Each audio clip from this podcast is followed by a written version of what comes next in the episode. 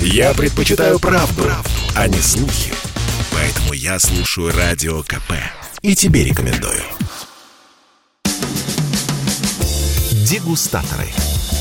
Обозреватель комсомолки Леонид Захаров вместе с экспертами выясняет, в каком состоянии находится отечественное виноделие. Здравствуйте. После некоторого перерыва снова в эфире программы «Дегустаторы». Я Леонид Захаров. Сегодня у меня в гостях Александр Сидоров. Очень много хочется рассказать об этом человеке, много хорошего. Ну, вообще-то у нас такая добрая традиция делать гостям комплименты. Во-первых, это гостю приятно. Во-вторых, как правило, это интересно слушателям. В-третьих, это несколько повышает самооценку ведущего, потому что говорит о том, что ко мне не абы кто приходит, а люди серьезные, основательные и компетентные.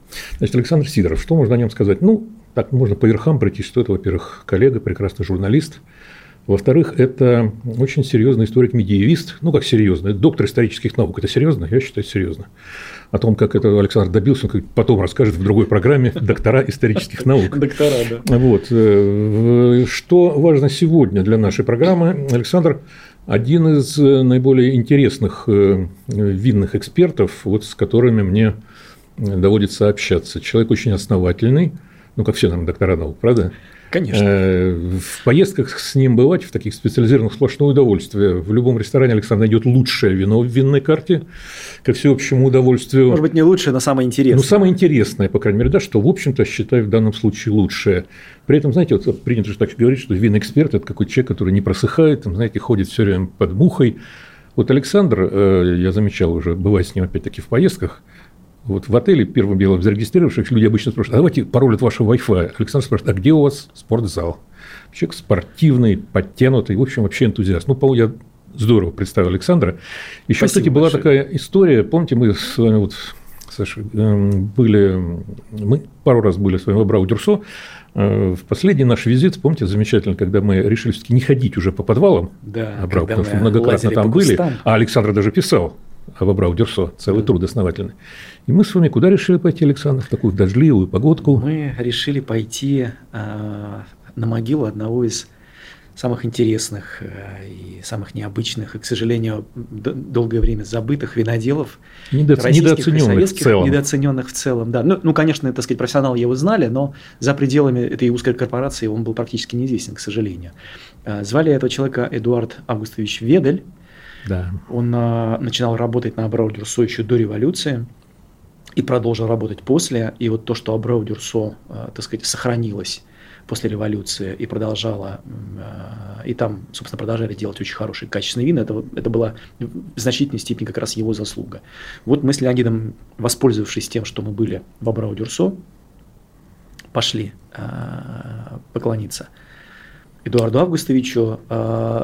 Проблема только в том, что могила его, хотя и очень близко расположена к заводу, находится на таком основательно заросшем кустами пустыре. Чтобы к ней пробраться, во-первых, надо знать, где это, а во-вторых, это требует, так сказать, ну, некоторой сноровки, физической подготовки, да, и понимания того, что можно, ну, собственно, поцарапаться, там, споткнуться, испачкаться и так далее. Видите, даже тут приключения нас даже тут приключения, да. Но мы все нашли могилу. Ну, мы нашли могилу, конечно. Поклонились да, так поклонились. деликатно.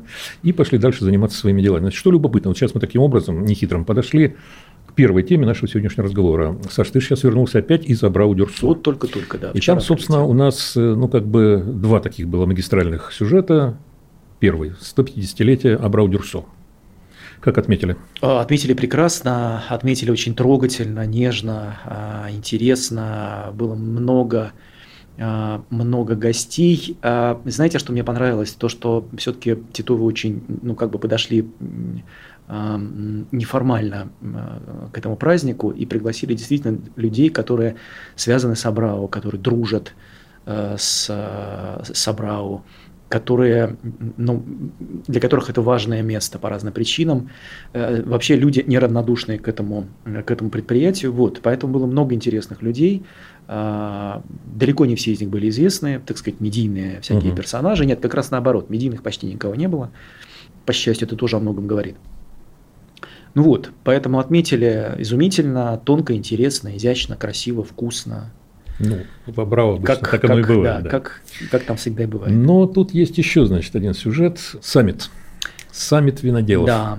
Так тут как-то так совпало не случайно, я думаю, да? И вот этот вот самый саммит, вот о нем сейчас хотелось бы как раз поговорить поподробнее, потому что, насколько я понимаю, в данный момент, и, собственно, вот в том числе на этом саммите произошли такие, ну, довольно основательные сдвиги. В части отмирает как бы одна структура, одна система структур, скажем так, возникает другая система. Вот об этом, Саш, можно рассказать? Да, конечно. А, ну, саммит, э, я не знаю, совпал ли он случайно или не совпал. Я думаю, что все-таки, наверное, нет. Это, это планировалось, э, эти два мероприятия совместить, что, в общем, вполне логично, потому что среди, так сказать, гостей и друзей Абрау было много людей, которые э, обычно принимают участие в саммитах и которым есть что сказать. И, так сказать, важные игроки в отрасли, серьезные и так далее. Вот. Сам саммит традиционно э, проводился в Абрау э, уже в десятый раз. Десять лет он проводится. Только один раз в прошлом году, э, нет, в девятнадцатом уже, простите, из-за этой, из этой пандемии все перемешалось основательно. Mm-hmm. В девятнадцатом году он проводился не в Абрау-Дюрсо, а в Массандре. Но это было единственное исключение. Вот. Все остальные саммиты проводились здесь, в Абрау, и этот десятый тоже. Был ли он ключевым, был ли он переломным? А, ну, сказать сложно. Я думаю, что, конечно, он объективно подводит такую важную черту под целую эпоху развития отрасли. Это несомненно. Это связано с самыми разными вещами. Это связано с принятием закона о вине, том самом, о котором столько столько э, значит, было да, речи. Ну, мы который, тоже неизбежно коснемся. Да, конечно, которые да. так долго, так сказать, э, принимали, долго создавали, долго обсуждали, в конце концов приняли, как это всегда водится, э, значит, это вызвало тут же шквал критики, и, и, и объективный, и не очень этого закона. По-моему, больше критики сейчас вызвал только Мишлен, да, вот его недавний приход. Да, да, да. Ну ладно, это вскользь как бы так. Мишлен, да. Это тоже интересная тема. Ну вот, а, и, э, значит, о чем речь? О, о том, что какие-то важные изменения, ключевые, магистральные для отрасли в целом, они были прописаны в законе. И, так сказать, э, путь к этой черте, итоговой черте, он, собственно, с 2019 года и э, пролегает. Поэтому так получилось, что саммит Вабрау, последний десятый, он эту черту и подводит. А, связано это с реструктуризацией, так сказать, внутреннего управления в отрасли. А, теперь, согласно закону, у нас должно появиться федеральная, федеральная саморегулирующая организация, федеральная СРО, э, виноградарей и виноделов, то есть такая централизованная, центральная организация, которая объединяет в себе самых разных игроков рынка, ну, в идеале всех, кто так или иначе, значит, вовлечен. Слушай, минуточку. Да. Означает ли это, что с этого самого рынка уходит такая уже, собственно, уже всем известная структура, как Союз винограда? Да, безусловно, безусловно. Это как раз, это как раз и предполагает. Э, это как раз и предполагает. Угу. Ее уход предполагает угу. появление новой структуры. Потому что, значит, э, СВВР свои задачи, ну, предполагает, что он их решил на данном этапе. Теперь, получается, появляется другая структура, перед, которой стоят другие задачи, ну, наверное, более важные, более серьезные, более, так сказать, ключевые, амбициозные. Вот, она будет их решать. Чья это инициатива была вообще, вот такой реструктуризация? А, не или, знаю. Или это просто неизбежность в связи с Не знаю, чья это была инициатива. А, это собственно, прописано в законе. Это один из элементов развития отрасли на перспективу, потому что закон, э, он не только подводил черту, он, так сказать, задавал некий вектор развития. Вот поэтому так. Э, ну, я даже сейчас не пытаюсь так спросить, что это даст нам, простым потребителям, что это даст виноградарям, собственно, производителям вина и виноделам. Предполагается, что э, у этой структуры будет гораздо больше возможностей доносить значит, информацию по болезненным, по, по ключевым, по серьезным для себя вопросам до соответствующих инстанций. Предполагает, что у этой структуры будет больше возможностей влиять на принятие решений, которые касаются отрасли. То есть это в том числе и лоббирующая структура? А, да, конечно. Угу. Конечно. Вот. Насколько сильны будут ее лоббирующие возможности, пока сказать трудно. Посмотрим, кто в нее в итоге войдет, значит, кто войдет в состав руководящий, что это будут за люди. И это будет понятно по первым же решениям, как, как, как, то есть насколько эта структура живая, насколько она эффективная, Пока непонятно. насколько ее появление оправдано. Пока сказать ничего нельзя, потому что ее нет. Ну вот, тем не менее, она, значит, как бы вот уже обозначилась. Она, на, она только обозначилась, на этом рынке. Да, на этом. Да, да. Какие, собственно, новые проблемы обозначились вот за последние, скажем, год-полтора? Ну, после, после того, как закон уже начал действовать, что с вашей точки зрения стало проще, что сложнее? Ну, говорим сейчас от лица виноградаря и виноделов, допустим. Что проще, что сложнее? Ну, э, как вы знаете, довольно четко теперь прописано э, юридически то, что считается русским вином, российским да. вином, да, это, это важный момент, безусловно. Это, я напомню э, нашим слушателям, российским вином считается вино, произведенное из винограда, выращенного на территории Российской Федерации. Да? Дальше уже начинаются тонкости. Ну, да, это виноград выращен в Краснодарском крае, в Крыму. Или, да, это виноград выращен да. на маленьком винограднике или да, нет. Да, да, да, да, это да. уже тонкости. Но тем не менее. Вот. А, помимо прочего, это предполагает еще одну важную вещь. Радикальный отказ от балка. Так. Радикальный отказ от балка. Угу. То есть раньше крупные компании и наши производители, в том числе ну, отечественные производители э, отечественных вин, а, могли завозить балк, то есть вино налевом в страну, его разливать или как-то корректировать, доводить до ума, клеить этикетки и продавать как российское вино. Теперь этого делать нельзя. Так, сейчас мы сделаем небольшой перерыв, но имейте в виду, после этого перерыва мы с Александром Сидоровым поговорим на еще более грандиозно звучащие темы. Далеко не отходите от радиоприемников. Я слушаю «Комсомольскую правду», потому что «Радио КП» — это корреспонденты в 400 городах России. От Южно-Сахалинска до Калининграда.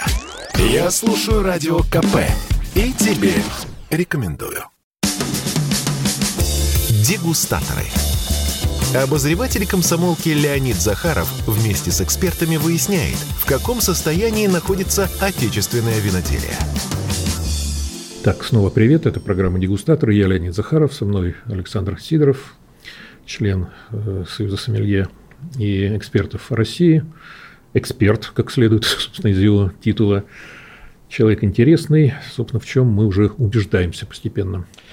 Ну вот что-то как раз недавно мне попалось вскользь упоминание о том, что где-то обсуждается вариант э, неких поблажек в этом направлении, поблажек. что можно будет все-таки завозить балк в связи с тем, что неурожай винограда, да. его подорожание да. привело к убыткам э, значит, виноделов. Ну, пока не привело, но приведет, приведет потому, что, да. потому что речь о, о, нынешнем, о нынешнем очень сложном да, сезоне, да, да, как да, вы знаете, да. когда случилось примерно все да. на наших югах и страшные потопы, и, значит, и, и какая-то экстремальная жара непонятная, и какие-то ветра, и грады. То есть все, что могло случиться, все случилось. Угу. Поэтому нынешний сезон очень тяжелый. Каковы будут его итоги, пока непонятно, но они точно будут не очень хорошими. А, вина урожая 2021 года, видимо, тоже, так сказать, будут не идеальными, прямо mm скажем, да, по сравнению с другими винтажами, более, более так сказать, благополучными. Вот. А в этих обстоятельствах, понимая, что э, компании, производители точно понесут убытки, а они их понесут, объективно, э, появилась такая инициатива в винных или, или, или около винных кругах, в том числе и лоббистских, э, добиться послабления в отношении Балка и позволить в виде исключения ну, да. ввести в этом году или в следующем году некоторое количество, так сказать, Балка а, чтобы скорректировать вот эти вот, вот, эти вот неудачные э, обстоятельства, чтобы все-таки хоть что-то заработать. Не знаю, пока решение не принято. Нет, Поэтому пока об этом да. говорить тоже, тоже бессмысленно. Ну да, мы же, во-первых, помним, что нет ничего более постоянного, чем время. Чем временное, да. Все эти меры да, потому что исключения. Я думаю, что это, что, это, что это один из, один, из, один из важных элементов, почему этот вопрос может не быть принят. Угу. Потому что, да, если мы, так сказать, ну, не мы, если, если государство один раз пойдет на это, на это решение, то потом, то потом появится масса обстоятельств, позволяющих возвращаться позволяющих, к этой теме. Да, позволяющих к этой теме возвращаться, ну, что нехорошо, потому что это был принципиальный момент. Саша, если не будет принято вот это решение, ну как быть тогда, собственно, виноделом, как быть нам, покупать вина по невероятно взлетевшим ценам, так может получиться? Такое может получиться. Понимаете, вот сейчас исключать нельзя ничего, потому что сейчас мы, мы не можем сказать, как эти вопросы будут решаться. У нас есть предположение, мы можем предположить, что если значит, один путь это, это доступ балк, да, тогда, видимо, цена скорректируется, угу. тогда, видимо, понадобятся какие-то дополнительные подзаконные акты, которые обяжут производителей отделять балковое вино от российского и как-то особо опять указывать, что это, Ох, так сказать, вот балка и так далее. Это сложная это процедура. Да. Это сложная процедура. Это, это потребует времени, сил, угу. там, ресурсов, денег и так далее. Э, не факт, что это будет выгодно в конечном счете э, компаниям-производителям, э, если это все будет так сложно и дорого. Да, потому что, это, ну, опять же, придется все это, так сказать, как-то иначе учитывать, выстраивать систему контроля и так далее, и так далее. Вот это один путь. Второй путь – ничего не делается, все остается как есть. Угу. А, и тогда мы можем столкнуться с тем, что цены подскочат, что цены немножко вырастут, а может быть и немножко. А, вот. И мы будем пить вина, так сказать, ну, по большим ценам, чем, а, чем мы это делали до. Третий вариант – это такой, ну, молчаливый, тихий ввоз балка угу. который тоже возможен. Как ни в чем не бывало. Как ни в чем не бывало. Ну, угу. то есть эта балка будет просто не, так сказать, не чилийский условный, не, а, скажем, а, юаровский и не испанский, угу. а балк, например, молдавский, молдавский или украинский, или казахский. Но, но не абхазский.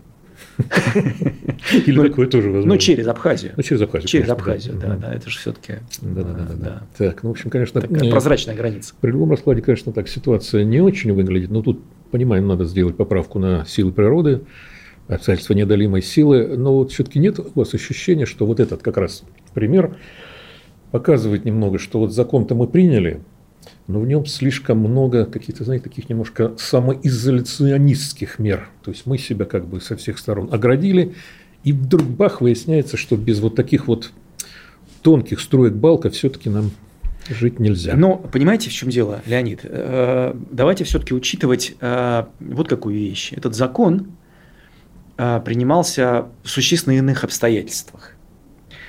А в качестве параллели, в качестве, может быть, ну, самого ну, я, яркого я... и наглядного примера я могу привести ситуацию с нынешним энергокризисом вот на рынке Европы. Я, Ровно да, то же самое, понимаете? Конечно. Они мы принимали законы, мы, защищая мы свой рынок. Мы верстаем бюджет при одной цене конечно, на нефть. Конечно. Выясняется, конечно, что поправочки-то надо вносить. Да. Законы принимались и решения принимались угу. в одних обстоятельствах, потом эти обстоятельства резко изменились, и сейчас мы имеем то, что имеем. Поэтому то же самое и здесь. Но это нас чему-то научит все-таки, а, в конце концов. Я да? надеюсь, это нас, это нас чему-то научит. А, во всяком случае, это, я думаю, это возможность все-таки ну, более гибко подходить к, вот, к работе с этой жесткой системой, которая есть сейчас. Хорошо, тогда вот возникает тоже, знаете, всегда можно, нужно предполагать какие-то худшие варианты. Да. Не приведет ли это все к тому, что возникнет мощное лобби по э, ограничению ввоза импортных вин или, по крайней мере, там дополнительных акцизов на них и так далее, чтобы как-то выровнять разницу в ценах? Наши вот. вина подорожали, так подорожайте же и зарубежные. Иначе как как-то получится странно, да? Иначе опять все бросятся пить чилийское, испанское. Или какое-нибудь еще. Да. А, да. А, ну, вы знаете, я думаю, что э, есть большая доля вероятности, что именно так и будет. Что все-таки, что все-таки импорт, э, цена на импортные вина тоже будет корректироваться, тоже будет коррелироваться по отношению к российским винам. А иначе это все теряет смысл. Понимаете? Ну вот да, логика в этом есть, но радости потребителю но еще раз, Леонид, вот то, что мы сейчас с вами обсуждаем, это гипотетическая ситуация. Я как понимаю, будет на самом понимаю. деле, это будет понятно через месяц, два, три, может быть, к весне, к следующей. Ага.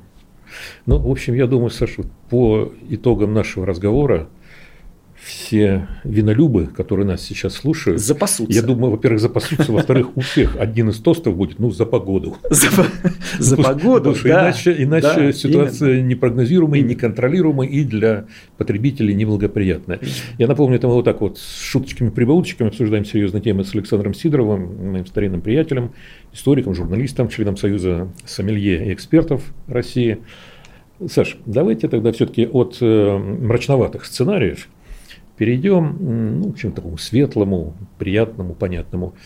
Вы же тоже согласны с тем, да я знаю, что вы согласны с тем, что качество российских вин за последние годы, ну не будем уточнять за какое количество лет, ну мы примерно понимаем, о чем говорим, сделало, ну, ну скачок, скажем так. Скачок, да? абсолютно Это именно точно. скачок. Абсолютно точно. Вы абсолютно правы, да. В этом, э, ну, конечно, есть, э, так сказать, заслуга тех законов, которые принимаются для облегчения жизни виноградарям и виноделам. Но все-таки вот мне кажется, что все-таки главное здесь это те люди, которые вот самоотверженно занимаются производством вина у нас. Ну, как всегда, понимаете, как всегда, кто-то же должен отвечать, э, так сказать, за, за результат. Угу. Кто-то же должен делать дело. Вот есть люди, которые делают дело, да. Они добились этого самого прорыва. Это отмечают да нет, кстати, не все это отмечают. К сожалению, деле. отмечают не все. Вообще не все, да. да. Хотя это несправедливо, на мой взгляд. Этим людям надо отдавать да. уважение, так сказать, и их надо благодарить, потому что то, что мы сегодня имеем много качественных вин, это прямой результат их работы каждодневный и многолетний. Вот да, причем так. там, знаете, даже вот, мне кажется, там даже слово работа не вполне подходит. Работа, да. это что такое рутинно, да. это люди выкладываются, они, да, абсолютно. они не просто энтузиасты, они фанаты этого дела. Вы знакомы с гораздо большим числом этих людей, чем я, но даже те, с которыми знаком я, они вызывают просто прям глубочайшее уважение какое-то. Но вот смотрите, у нас они, скажем так, ну, должного пока, ну, не то что признания, должного почтения к себе пока не получили, получат.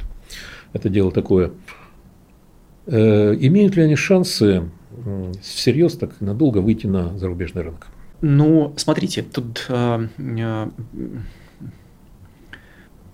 я бы немножко по-другому поставил вопрос. Насколько это необходимо? Это была вторая часть вопроса. И нужно ли это им? Вот да. это, это вопрос. Да. Насколько это, это необходимо, особенно сейчас, в нынешних условиях, когда рынок явно перестраивается под внутреннее производство, а это предполагает все-таки ориентацию на потребление продукции, которая производится тоже внутри страны, да, а зачем облегчать импорт, э, экспорт в данном случае, угу. да? Зачем делать так, чтобы эти люди, э, эти люди продавали свои вина, эти компании продавали свои вина за рубежом? Это, значит, первый момент. Второй момент. А на самом деле довольно много компаний имеют экспорт. Нет, и экс, да, экспорта не имеют, имеют. Это, это, это совершенно очевидно. Тоже, и имеют, и имеют награды. Та же Абрау Дюрсо экспортирует да. вина. Сейчас боюсь ошибиться, по-моему, в два десятка стран или, или даже больше. Это много. Угу. Вообще крупные компании, Фанагория там и так далее, я еще могу назвать с десяток, э, есть, у которых у которых есть выходы на зарубежные рынки, экспорт, стабильные, да. и это не один год уже продолжается, происходит. Угу. Да, я думаю, что они этот импорт, этот экспорт Э, оставят, сохранят, и, наверное, даже будут развивать, потому что это все-таки такая имиджевая вещь. Я не думаю, что это вопрос каких-то суперприбылей в данном случае, это скорее вопрос ну, имиджевый и вопрос присутствия на рынках, и вопрос узнаваемости, и вопрос, в продвижения отрасли тоже, безусловно. Вот. А, но вопрос, вопрос в том, насколько экспорт сегодня нужен этим компаниям. Это вопрос. Так ну вот еще один перерыв к нам подоспел. Программа «Дегустатор» вернется после небольшой рекламы. Дождитесь нас. Попов изобрел радио, чтобы люди слушали комсомольскую правду. Я слушаю радио КП и тебе рекомендую. Дегустаторы. Обозреватель комсомолки Леонид Захаров вместе с экспертами выясняет, в каком состоянии находится отечественное виноделие. Снова здравствуйте. Программа «Дегустаторы» в эфире. Леонид Захаров и Александр Сидоров готовы продолжить тему, ну, громко говоря, о судьбах российского виноделия. Когда настанет тот светлый миг, когда, ну, не будем сейчас говорить о цифрах экспорта, а об отдельных успехах, о наградах, когда вот термин «русское вино», «российское вино» войдет, вот, не знаю, там, в пятерку, в шестерку таких же вот понятий, как говорят, типа, ты какой вино? Я люблю итальянское. А нет, а я испанское и так далее. И, как правило, нигде не фигурирует российское. Ну, про зарубежные потребители я вообще молчу. Когда вот мы дойдем до того, что российское вино станет в один ряд с испанским, Оно должно встать, а, французским. А, оно, оно должно встать в один ряд где, Леонид? А скажем так, в мире. А,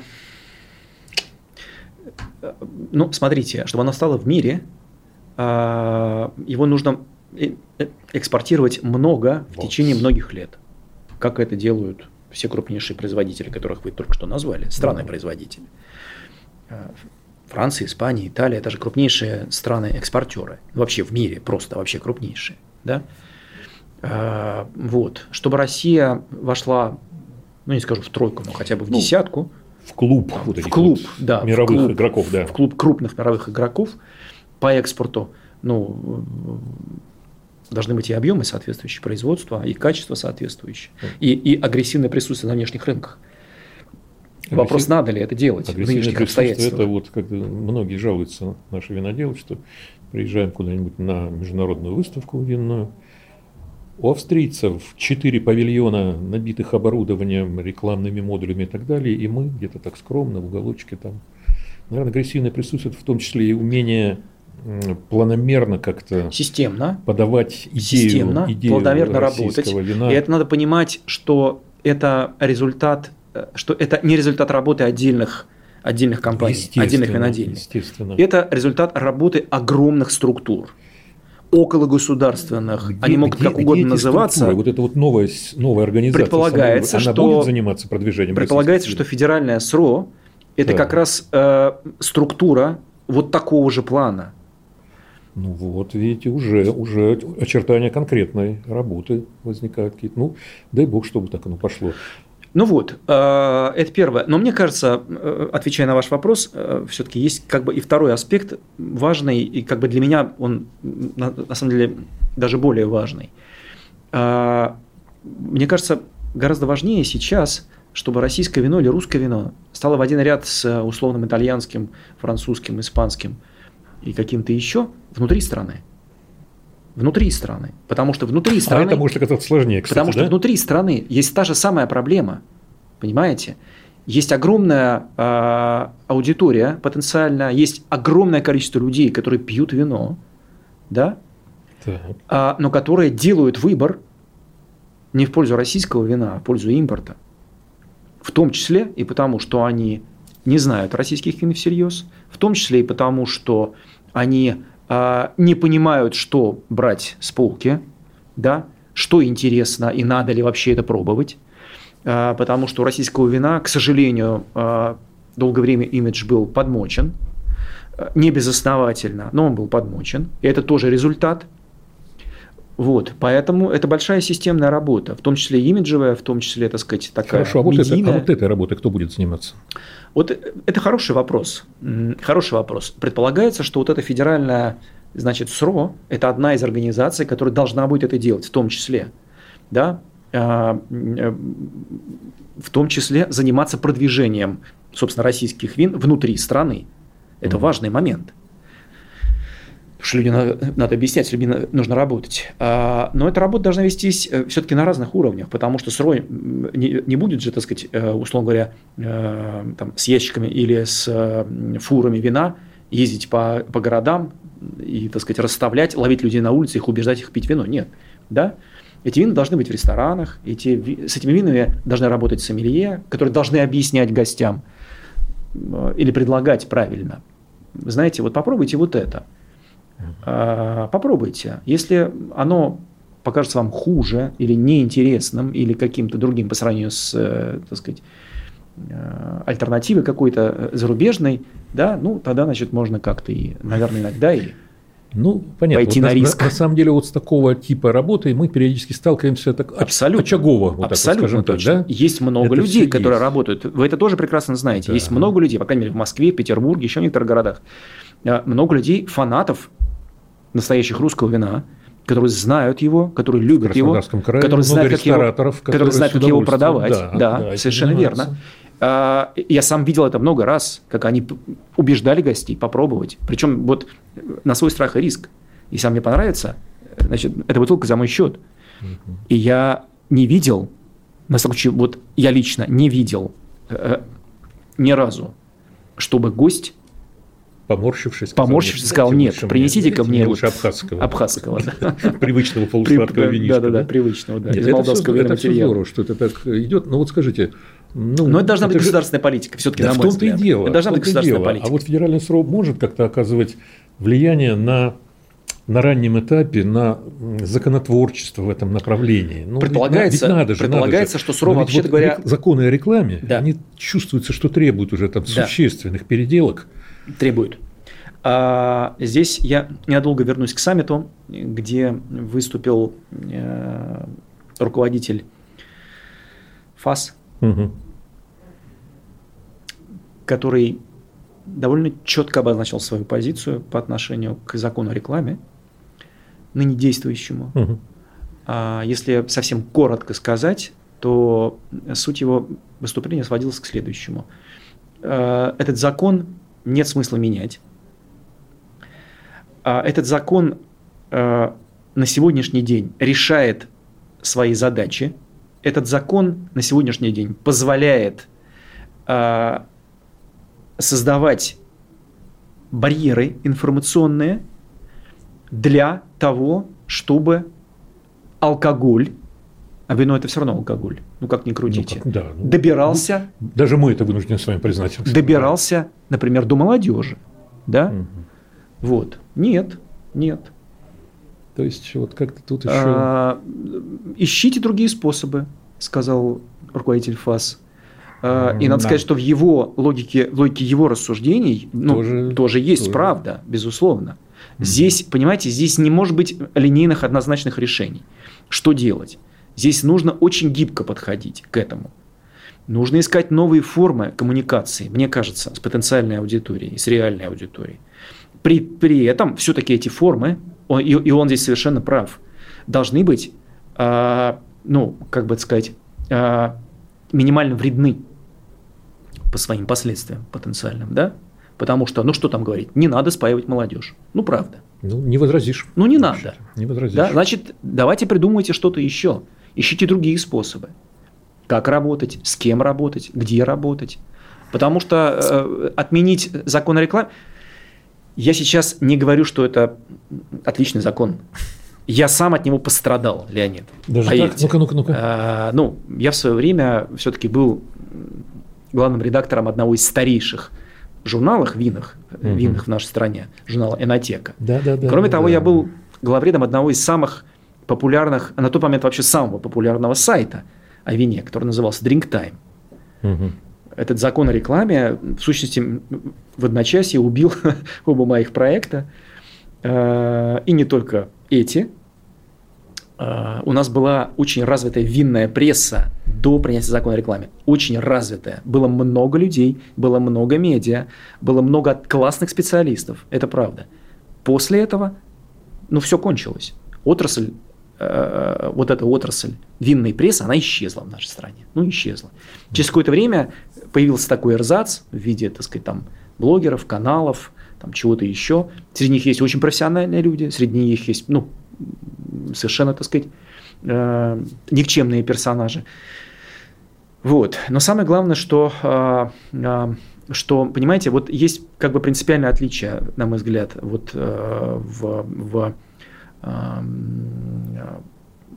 в работе блогеров и авторов каналов э, с одной стороны, и людей, например, из федеральной прессы с другой. Да? Это разный уровень ответственности за свои слова. Это разный вес слов и так далее. Здесь есть масса обстоятельств, это вообще отдельная тема для большого разговора. А, сейчас вторая вот эта часть, она вычеркнута из жизни полностью.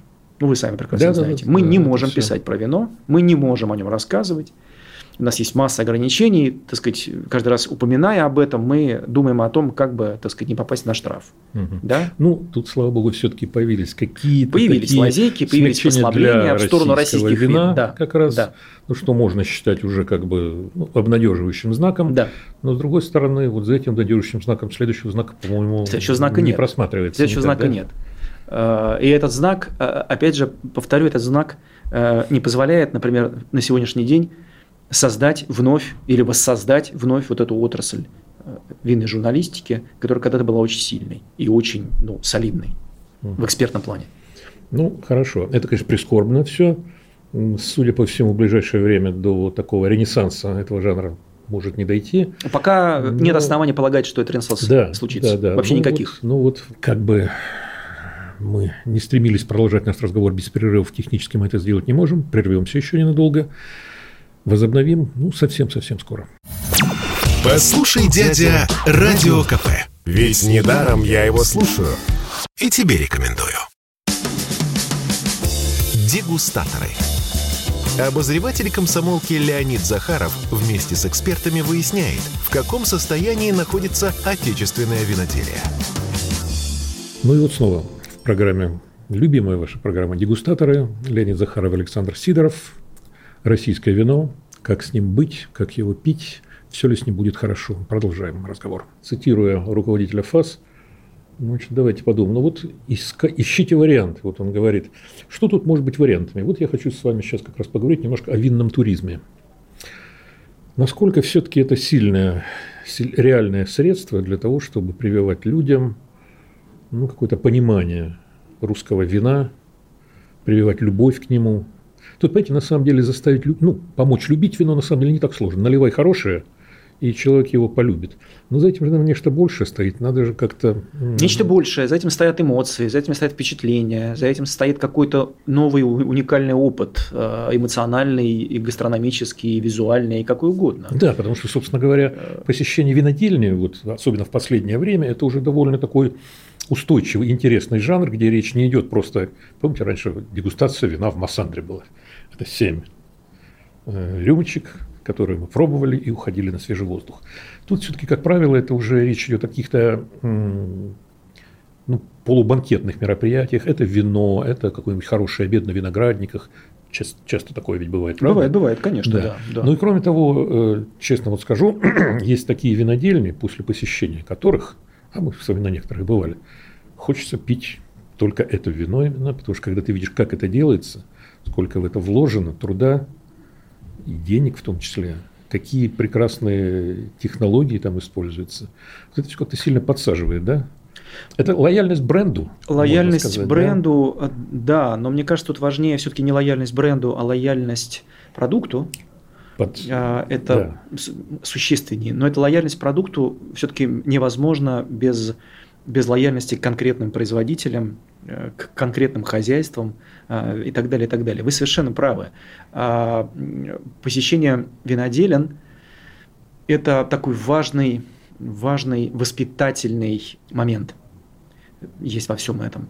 Образовательный момент есть во всем этом. Потому что ну, абсолютное большинство людей понятия не имеет, как делается вино. Ну, понятия не имеет. Это правда. Как, вот как Челентано. Помните? Да, Топтал да, на да, виноград. Да, да, вот да. Так и, и вот почему-то, да. так сказать, э, очень много людей до сих пор так и думают, что на самом деле вот лучше-то не прессы использовать, а вот э, ногами топтать живее, виноград. Живее получается. Живее да. получается, да, и вообще да, можно будет сделать домашнее вино, где нет никакой химии. О, оно самое лучшее. Оно самое себя, лучшее, делаешь, оно самое лучшее, да. Да, да. Сосед мой делает вот много лет, и мы покупаем. А дедушка мой вообще пил а, его а дедушка, лет. А дедушка да. мой только его и пил. Да, да, да. да. да. Вот это все грустно, конечно, грустно, потому что все-таки виноделие отрасль очень, очень технологическая.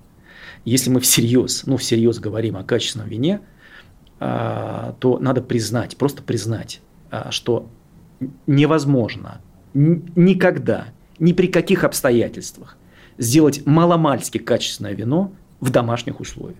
Никогда. То есть в это можно верить, да, и я угу. знаю, и вы знаете, огромное количество людей, которые в это верят. Верь, ну, просто верят. И переубедить их невозможно. Э, невозможно, да. ну и не нужно. Верят, ну и пусть верят, и слава богу. Ну, и как бы... Для себя у них хватает? Для себя хватает да. и на здоровье, да. А, но если говорить всерьез, а, и не, так сказать, пытаясь этих людей обратить в свою веру, то ситуация совершенно иная. Виноделие современное – это очень технологичный процесс, супертехнологичный и процесс. Очень дорогой, кстати. Очень дорогой процесс, а, где есть масса нюансов, масса особенностей, масса аспектов, начиная от идеального санитарного состояния винодельни, угу. чего никогда у вас не будет э, в условном гараже где-нибудь, так сказать, на задворках э, дачи, угу. либо вашей, либо, так сказать, там, вашего знакомого, либо кого-то еще. И заканчивая фильтрации, там, э, контролированием брожения, да, там, использованием совершенно определенных раздражей и так далее. Здесь масса есть вещей, масса совершенно, недоступных, э, объективно недоступных э, вот, частным лицам. Ну вот смотрите, был бы у нас другой закон, об этом все можно было бы рассказывать на страницах прессы и так далее. А так получается, что ответственность за это ложится на кого? На организатора винных туров, да? С винными турами все непросто. А, понимаете, потому что здесь есть проблема. Проблема заключается, я ее вижу вот в чем. А, как мне кажется, и я не думаю, что я сильно ошибаюсь в данном случае, а, людям в массе своей все-таки неинтересно системно ездить по винодельням. Системно на одну, нет, на нет. вторую, на третью, на пятую, на семнадцатую. Вот потому что, говорите, потому да. что для людей, которые ну, этим профессионально не занимаются, либо не являются страшными фанатами, такие тоже есть, которым интересны ну, какие-то совершенно вот мелочи, нюансы. И они ради этих мелочей и нюансов готовы э, отмахать несколько сотен километров там, или, или, или тысяч, чтобы приехать, попробовать вот эту конкретную штуку вот здесь, еще пообщаться с виноделом и еще задать ему там тысячу вопросов. Для э, основной массы людей это все одинаковое. Ну, я видел, как делается вино на одной винодельне. Да, точно да. так же, это точно так же и на второй. Вопросов нет. То, да? что, то, что там есть какие-то, э, так сказать, нюансы, э, есть, всегда есть наверняка. Это все важно, но не важно. Вот в чем дело. Поэтому я скептически смотрю на развитие винного туризма как, как массового направления. Хотя на вот том самом саммите, о котором мы говорили, угу. одной из задач будущего СРО федерального как раз является развитие винного туризма и доведение количество винных туристов до астрономической цифры. 2 миллиона человек в год. Ой. 2 миллиона человек в год. Я не знаю, откуда они их собираются брать, как они угу. будут это считать и так далее, и так далее. Я скептически смотрю на развитие винного туризма как, ви... как, как самостоятельного направления. Массового. Как массового, да. Ровно потому, что это очень специфическая вещь, понимаете? Если вы не вовлечены в детали, если вам это не интересно глубоко, то вам одной винодельни хватит за глаза. А, но если встраивать посещение виноделен в другие турпродукты, угу. то тогда у нас есть шанс заполучить гораздо большую аудиторию и познакомить гораздо больше людей, в том числе и с виноделием. Поясните, что имеете в виду. Что я имею в виду? Не надо создавать э, то есть не надо только продав... винный тур. Не надо продавать путевку в винный тур. Да? Путевку в винный тур. Условно говоря, вот у вас там вы покупаете путевку на день или на три дня угу. с ночевками там в разных местах. И вы посещаете там три хозяйства в день или там семь хозяйств за три дня. А, то есть найдется какое-то количество людей, которые готовы будут это сделать, но их будет точно совершенно абсолютное меньшинство. И а, это, и это, и это количество не вырастет. Более того, эти люди, скорее всего, уже там побывали и не один раз, и уже сами съездили. И им не нужен кто-то, кто им это все будет организовывать. Вот. Им проще приехать самим. Важно, чтобы, например, посещение винодельни совмещалось, ну, условно говоря, с посещением какого-то интересного исторического объекта или культурного, с посещением интересного ресторана, да, с посещением, например, какого-нибудь фермерского хозяйства – какого-нибудь рынка, там, еще какими-нибудь активностями, понимаете, где... Все это в рамках одного дня. Все, ну, в рамках одного дня, либо в рамках тура, там, ну, условно, там, угу. трехдневного или, или пятидневного, да, где бы разные активности сочетались. Это позволяло бы людям не уставать, это позволяло бы людям переключаться с одного а, так сказать, ну, да, направление объекта на другое. нескольких винодельных день – это все-таки не для слабого. Это очень тяжело, но поверьте, я этим гостя. занимаюсь профессионально много лет. И я, я вам совершенно точно скажу, а, удовольствия физического в этом нет. Это очень тяжелая вещь. Если это вам не по работе, то да. Если, это, да. А, а если, а если, если вы в отпуске, ну, вам не хочется напрягаться, вам хочется все-таки получать там, положительные эмоции, да, вам хочется отдыхать. Ну, Саша, вам хочется приехать ходить... на винодельню там, и выпить вина, условно это говоря. можно, собственно, встраивать и в пляжный отдых. Абсолютно деле, точно. Правильно? Ну, только аккуратно, корректно, нет, чтобы это не приводило, так сказать, к несчастным случаям и так далее, и так далее. Ну, типа, как, знаете, в Таиланде посещение крокодиловой фермы да, или, например. или парка бабочек. Да, да например, например. Ну, в Таиланде есть и винодельня, на секундочку, и, и туристы с удовольствием туда ездят, ровно потому, что это что-то необычное. Понимаете, все знают про Таиланд, как, так сказать, про место пляжного отдыха пр- прекрасного, да, угу. как место, где есть там исключительный массаж, очень вкусная еда и так далее, и так далее. И никто не думает про Таиланд как про место, где можно делать вино. И вот я знаю массу людей, которые приезжают в отели, которые отдыхают, которые ведут себя абсолютно пляжный образ жизни. Но когда они узнают, что можно, например, в течение одного дня съездить, посмотреть винодельни, они это делают. Потому что это фан, это необычная штука. Мне не попадалось, я бы съездил, на самом деле. Я там бывал. Э, это, ну, это реально интересные хозяйства. То есть, все как, все как в Европе, все как в других местах, только там еще есть слоны, например. Все у взрослых, да. Да, только слонами. есть слоны, например, или еще что-нибудь. Ну и вина там приличные, потому что все-таки эти винодельни находятся в довольно холодных местах, что важно, для Таиланда особенно. Ну что, пожелаем нашим виноделам наращивания темпов производства, объемов, давайте скажем так, объемов пока. Пожелаем. Объемов производства. Торопить, торопить не будем. Пожелаем, чтобы дело. они, чтобы те планы грандиозные, которые намечены были в том числе и на саммите, увеличить количество площадей виноградников э, больше, чем в три раза, да, к нынешним, вот, увеличить объемы производства, э, увеличить количество производителей mm. и маленьких, и средних, и больших, да, производить в конечном счете больше, больше хороших качественных вин в разных сегментах. Э, а то, что качественные вина могут быть э, качественными, повторите, э, простите за тавтологию, даже в эконом-сегменте, это тоже факт. То есть цена не всегда вам гарантирует качество, как известно, да? С вами был Леонид Захаров и гость студии Александр Сидоров, матерый винный экспертище, член Союза сомелье и экспертов России. И вообще очень хороший человек, знаток проблемы. Саша, спасибо громадное. Спасибо. Заходите спасибо большое еще. за приглашение. Мы с вами прощаемся. Пока. Дегустаторы. Обозреватель комсомолки Леонид Захаров вместе с экспертами выясняет, в каком состоянии находится отечественное виноделие.